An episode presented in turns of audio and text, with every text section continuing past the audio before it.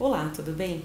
Você sabia que desde o dia 18 de março agora de 2019 houve alteração para a viagem nacional de menores de 16 anos?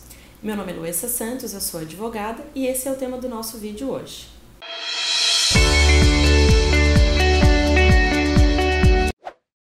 Com a sanção presidencial do Jair Bolsonaro na política nacional de procura de pessoas desaparecidas, houve alteração do Estatuto da Criança e do Adolescente, ou seja, a partir do dia 18, para que menores de 16 anos realizem viagens nacionais desacompanhados dos pais responsáveis ou de parentes até terceiro grau, é necessário autorização judicial.